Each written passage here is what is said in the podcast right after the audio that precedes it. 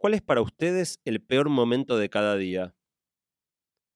En 2015, mi premio Nobel favorito, el científico Daniel Kahneman, porque bueno, ¿quién no tiene un premio Nobel favorito? Hizo una investigación para ver cuán agradables o desagradables eran los distintos momentos de la vida diaria.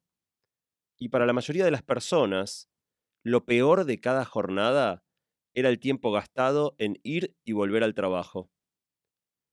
En el episodio de hoy vamos a hablar sobre el impacto en nuestra calidad de vida del desastre que es el tránsito, por qué es tan caótico y qué cosas podemos hacer para mejorarlo.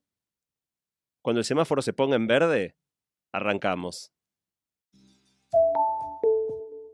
Bueno, soy Santiago Bilinkis. Soy un fascinado de la ciencia y la tecnología. ¿Qué? La mejor manera de predecir el futuro es inventarlo. ¿Por qué los traslados del principio y final del día nos resultan los peores momentos? En teoría podría ser un momento tranquilo y relajado, pero para la mayoría resulta un infierno, ya sea apretados como sardinas en un transporte público o detenidos hasta el hartazgo dentro de un auto en embotellamientos. Para esta columna, como siempre hago, hice una encuesta, y a dos de cada tres personas ese rato les genera bastante o mucho estrés por el caos que es moverse en las grandes ciudades. Hubiera imaginado que el estrés era menor para los que se movían caminando o en bici, pero la encuesta muestra que no. Es parecido al auto y solo un poco menor que en el transporte público, donde llega hasta casi el 80% de estresados. Es que caminar o andar en bicicleta tampoco es relajado hoy en día. Si sos peatón, te tenés que cuidar de las bicis y los autos. Si manejás, de los peatones y las bicis, y así sucesivamente. Vivimos en una jungla. Y no es poco rato. De acuerdo a esta misma encuesta, que contestaron más de 3.500 personas, antes de la pandemia pasábamos en promedio 65 minutos diarios los que se movilizaban en auto, o 100 minutos los que lo hacían en transporte público. Esos son casi 20 días enteros cada año apretados en un colectivo, tren o subte. Pero el impacto en la calidad de vida es más profundo, no solo nos genera estrés. El tiempo que pasamos viajando tiene que salir de algún lado. Si comparás qué actividades caen entre los que tienen más tiempo de viaje, la más afectada es el descanso, seguido de la actividad física. Así que no solo nos estresa, sino que también desplaza cosas que nos harían vivir mejor. Para empeorar todavía más el problema, cuando hicimos las columnas sobre felicidad, habíamos dicho que nuestra mente tiende a habituarse a todo, y que después de un tiempo lo bueno no nos resulta tan bueno, y lo malo ya no nos parece tan malo. Pero de acuerdo a un estudio del psicólogo de Harvard, Dan Gilbert, con el tiempo pasado en el tránsito, no pasa eso. Nunca te acostumbras del todo, porque el lío que es el tránsito es un poco distinto cada día.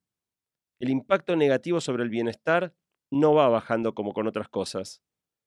La razón por la que es tan estresante desplazarse en las grandes ciudades surge de dos causas.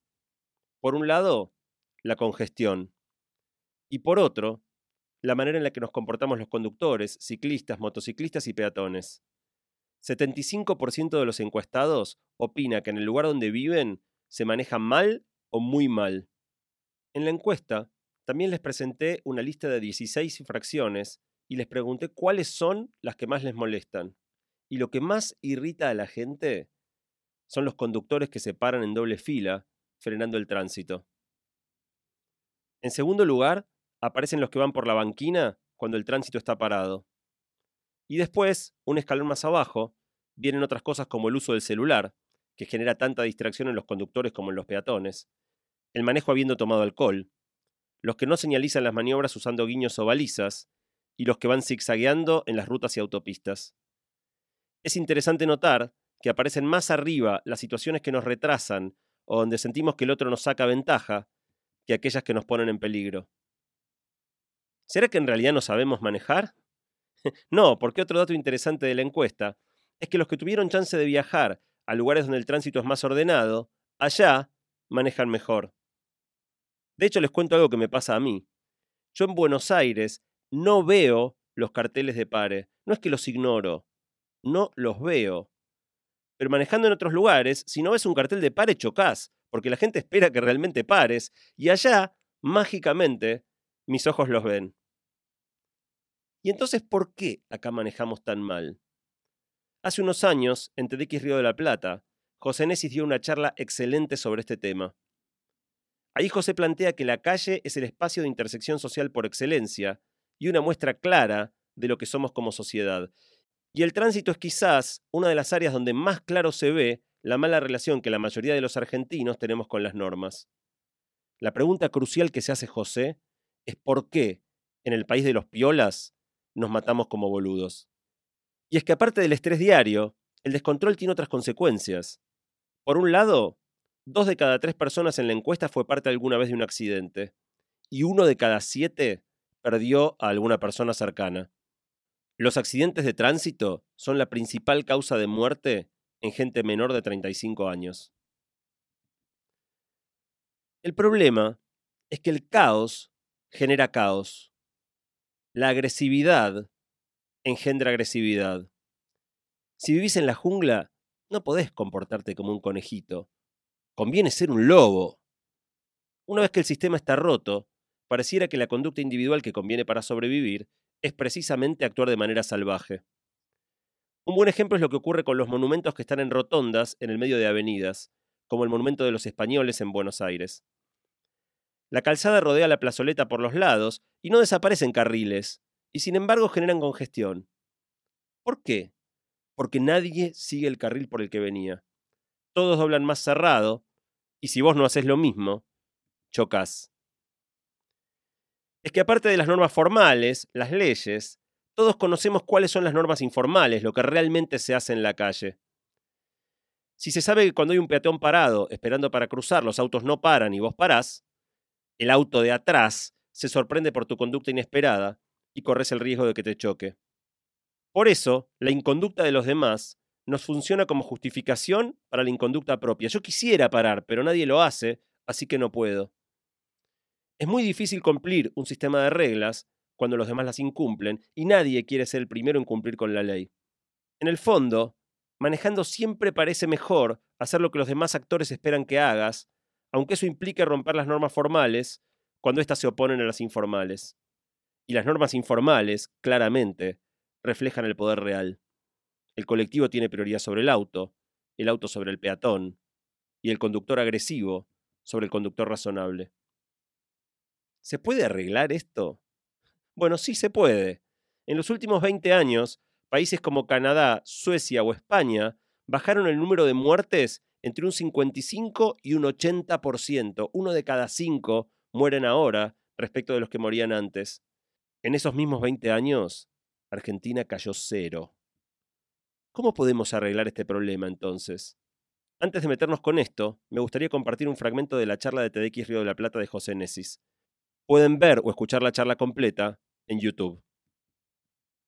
En Argentina, todos los días mueren al menos dos personas por lo que llamamos inseguridad, es decir, en robos y secuestros.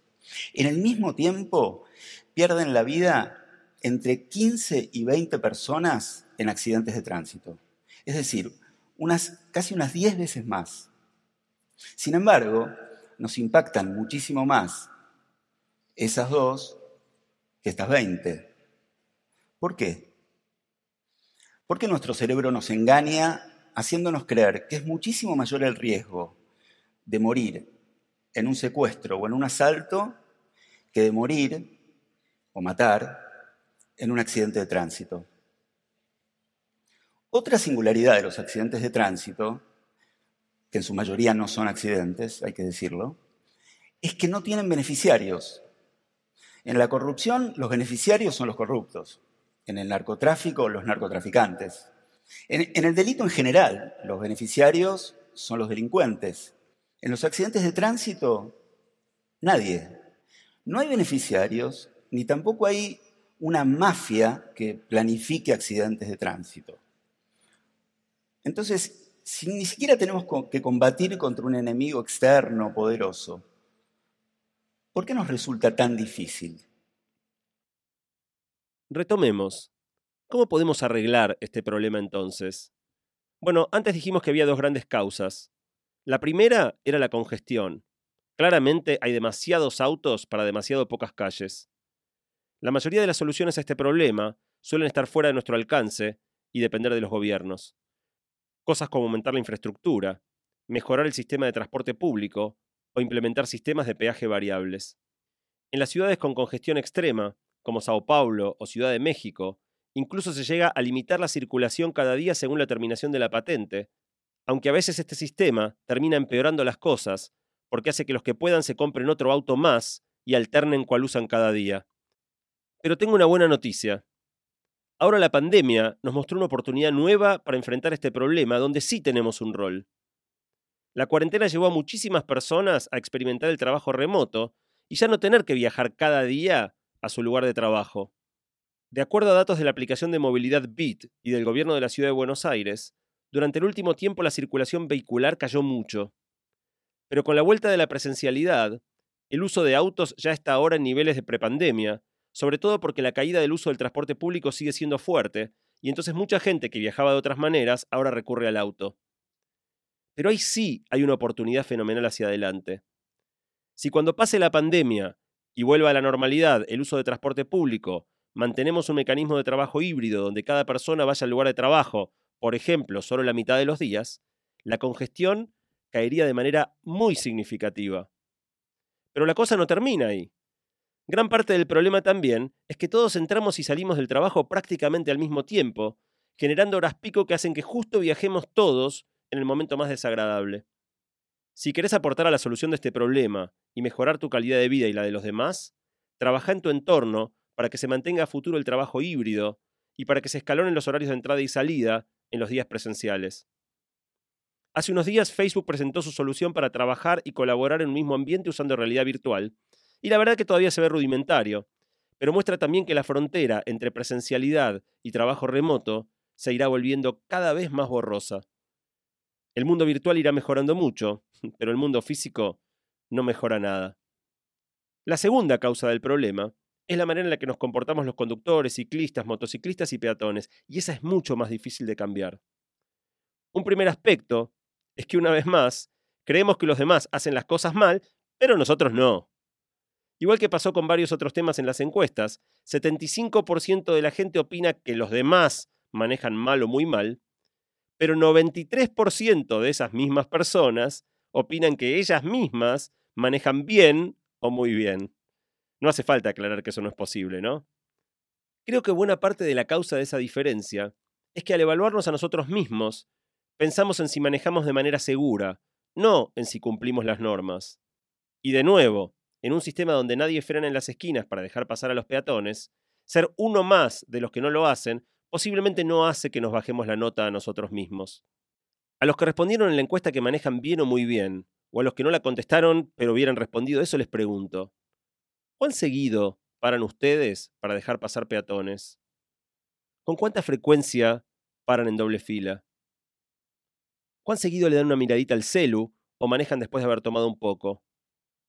¿En serio manejan tan bien como dicen? Incluso quizá el manejo es tan malo justamente porque las mismas personas que manejamos mal creemos que manejamos bien. Paradójicamente muchas de las imprudencias son justamente por el exceso de confianza que nos da esta convicción. Manejamos tan bien que podemos mirar el celo y no pasa nada, que nuestros reflejos no caen ni un poquito, aunque hayamos tomado dos vasos de vino durante la cena. El tema, de nuevo, es que manejar es un juego de expectativas.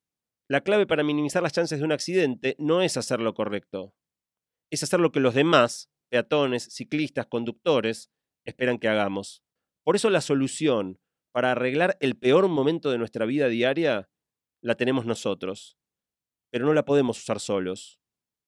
Si suficientes personas cambiamos un poquito nuestra manera de transitar la calle, podemos transformar la experiencia de todos y especialmente lo que espera que hagamos el auto de atrás. Porque, como también plantea José Nesis en su charla, el auto de atrás ni siquiera es un auto, es una cultura. Y cambiar una cultura arraigada es difícil, pero no imposible. Yo pasé gran parte de mi vida padeciendo el humo de los demás como fumador pasivo. Me molestaba muchísimo y parecía imposible de resolver. Y de repente salió una ley que prohibía fumar en lugares públicos. Pensé que no iba a cambiar nada, pero de un minuto al otro pasó lo que parecía inimaginable. Todos los argentinos tan reacios a cumplir las reglas, cambiamos totalmente en unas pocas semanas. ¿Fue por los castigos que imponía la ley? Yo creo que no, yo no conozco una sola persona que haya sido penalizada por fumar en lugares indebidos. Lo que pasó con el cigarrillo fue simple e increíblemente que nos cambió la mirada. Algo que siempre había sido aceptado, de repente se volvió incorrecto. En el caso del tránsito, los castigos como multas, descuento de puntos o suba del valor del seguro pueden jugar un rol, y de hecho en muchos países estas medidas tienen un efecto. Pero en el fondo es secundario. Nada de eso sirve si no cambiamos, aquí también, la mirada, si no transformamos la cultura, si no cambiamos lo que el auto de atrás espera que hagamos. La clave es asumir finalmente que vos y yo somos el otro de los demás. En otras palabras, vos sos el de atrás del que viaja delante tuyo.